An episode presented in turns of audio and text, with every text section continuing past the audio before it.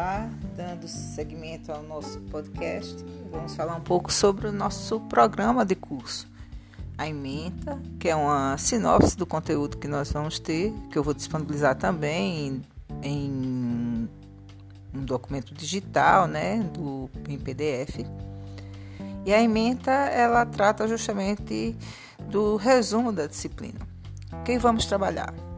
Os conceitos básicos da microeconomia, com ênfase em mercado, elasticidade, excedentes do consumidor e produtor, demanda compensada, custos de curto e longo prazo, equilíbrio parcial e geral, eficiência econômica e externalidades.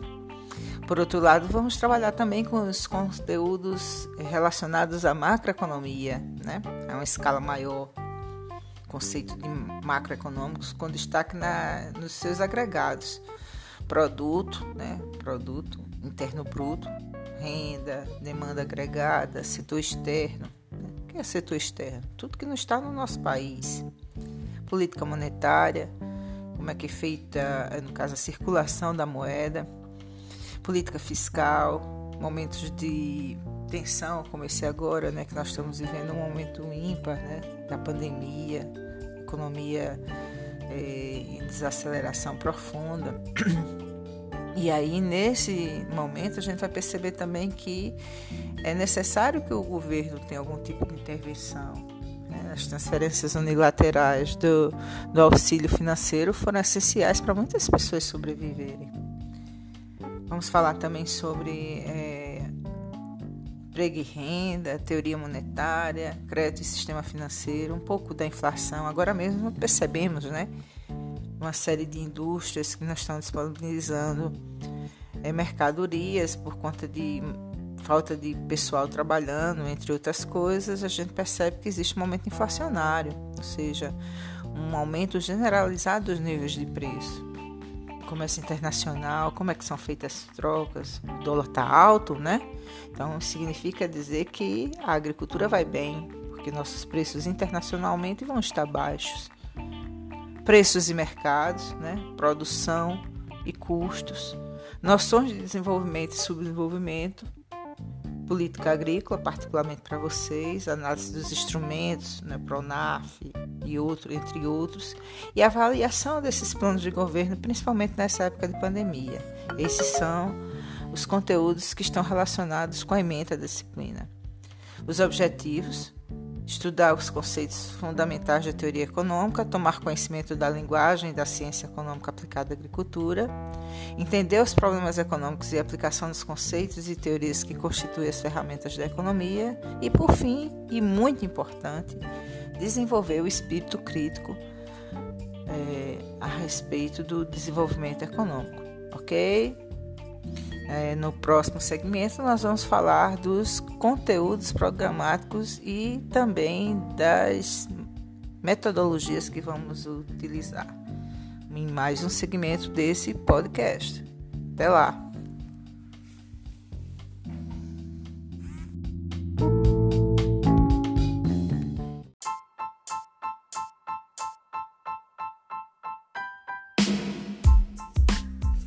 Relação aos conteúdos programáticos, vamos lá. É, nós dividimos os conteúdos em duas partes. A primeira parte, onde vamos trabalhar com o módulo 1 e o módulo 2, onde o módulo 1 nós vamos tratar da introdução de fato, né, as noções introdutórias da economia rural, noções gerais do que é economia, aqueles agregados que a gente falou, alguns conceitos. Vamos conhecer também os sistemas econômicos, né, as possibilidades que existem o fenômeno da oferta e demanda, suas leis, ponto de equilíbrio, é, qual é, no caso, equação de demanda, equação de oferta, quantos bens, e vários exercícios nós vamos fazer com relação a isso aí. Nesse módulo também, lá introdu na introdução, nós vamos falar sobre a fronteira de possibilidade de produção. Vamos fazer o nosso primeiro modelo teórico, bem simples onde não existe relações com o resto do mundo, e vamos escolher que esse país só tem, por exemplo, dois bens a serem produzidos. E nessa escolha entre um bem e outro, é formada uma curva de possibilidade de produções, e essa curva é, vamos ter que ter algum tipo de sacrifício de um bem para produzir o outro. mas eu estou dando spoiler, só para começar. No módulo 2, nós vamos falar sobre microeconomia de uma forma geral, os mecanismos de mercado, as estruturas de mercado e também sobre a elasticidade. A elasticidade é a sensibilidade dos agentes econômicos às variações, principalmente variações relacionadas à mudança do preço do bem. Né?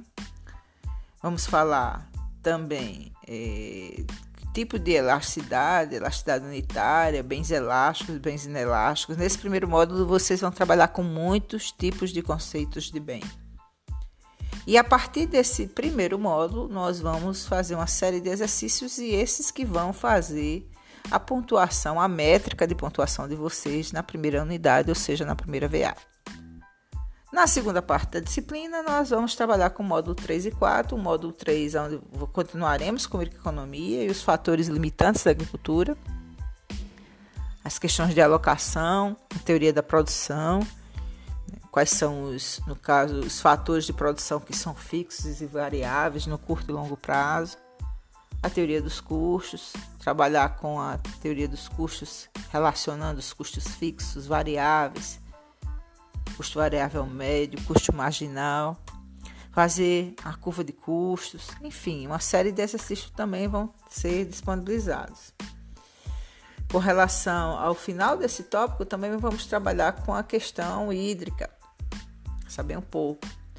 E o quarto módulo é um módulo bastante interessante, que é onde nós vamos trabalhar com tópicos especiais. Eu vou dar a oportunidade de vocês trabalharem tanto com é, vão ter esses toquezinhos de vez em quando que a gente faz aqui um podcast semi-profissional, tá bom, gente? Uma vez por outra tem um alertazinho de que o telefone está recebendo a mensagem. Desculpa aí. Mas vamos lá, o módulo 4, nós vamos trabalhar desses tópicos especiais e aí eu escolhi quatro temas. Eu acredito que vai ser o suficiente para é, formarem equipes e vocês ou fazerem um, caso, um, um seminário ou então vocês, é, em grupo, lógico, ou então vocês fazem um ensaio acadêmico, ou seja, faz um, um resumo de um artigo científico, né? Ou seja, é, é, é, a mesma quantidade de tópicos, porém esses tópicos eles têm um menor conteúdo. Um, um, um artigo acadêmico em geral tem em média 15, 16, dependendo do, de onde vão submeter 20 páginas até 30 páginas. Um ensaio normalmente ele vai até 10 páginas e eu vou acompanhando tanto o seminário quanto, para quem escolher o caso, o ensaio acadêmico, não quiser apresentá-lo, né? gravado, lógico, tudo é gravado. Aí a gente pode acompanhar vocês a formação desse artigo, né? Artigo científico num formato de ensaio ainda, né? Um, um embrião de um artigo. É isso, minha gente. No próximo segmento, nós vamos falar dos métodos didáticos de ensino, a plataforma que vamos usar e os critérios de avaliação. Até lá. Beijo.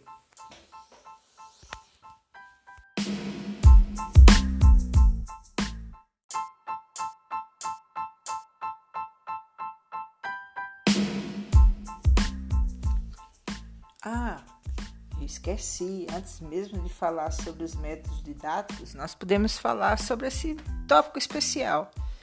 Escolhemos preliminarmente, como eu tinha dito, quatro temas de trabalho. O primeiro, o fenômeno inflacionário, o setor agrícola no século XX e na pandemia, onde vocês vão poder abordar como que aconteceu ao longo dos últimos tempos, né? Como que aconteceu o fenômeno de inflação no Brasil, que é particularmente muito muito especial, né? muito problemático também, vocês vão perceber. É um momento histórico, com a linha de tempo muito cheio de combates à inflação, tentativas e erros, em grande maioria, e poucos acertos. O segundo tema é taxa de câmbio, setor agrícola no século XX na pandemia. Eu vou dando já um spoiler que nesse caso vai ficar muito fácil de exemplificar esse momento agora, né? economia, chegamos a mais de cinco reais o dólar, que é a principal moeda que qual as trocas comerciais se baseiam.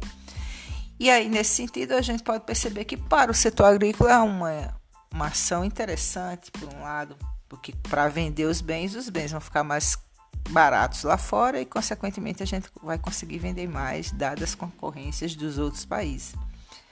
Mas Existe o outro lado da moeda, por exemplo. A gente, a comprar insumos no mercado internacional, tudo fica muito mais caro. Instrumentos de política econômica específicos para o setor agrícola, vocês vão, no caso, fazer um levantamento de quais são as políticas de incentivo do setor agrícola, para quem se destinam e como elas podem ser, como essas modalidades podem ser feitas, né? Pronaf e assim por diante. E por fim, a política econômica do Estado para minimizar o impacto da pandemia. É interessante esse porque vai ser um, um levantamento extremamente atual, né? tudo que o governo fez desde o início da pandemia para minimizar as perdas em termos de PIB, que a gente sabe que caímos na ladeira, né? Mas que quais foram esses, esses tipos de conduta do governo federal e dos governos estaduais também, se possível, e as consequências. Beijo grande e aí sim o próximo tópico vai ser sobre métodos didáticos de ensino e das plataformas que vamos utilizar. Por fim, também os critérios de avaliação, não menos importantes, né? Beijo grande, até já no próximo segmento do nosso podcast. Beijão, bye bye.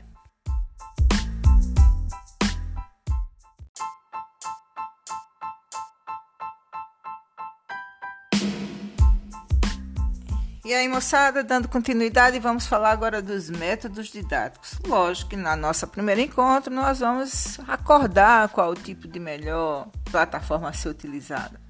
Com relação às aulas expositivas síncronas, ou seja, nossos momentos presenciais, digo logo que todo professor vai ter que gravar. E até me lembrem, se a gente começar uma reunião e eu não estiver gravando, diz aí, ô professora, bora gravar, porque tem uns colegas que não vão poder comparecer e, por consequência, eles têm que ter o direito a assistir a, essa, esse momento assíncrono, mesmo que seja de forma assíncrona, ou seja, mesmo que seja de forma sozinha.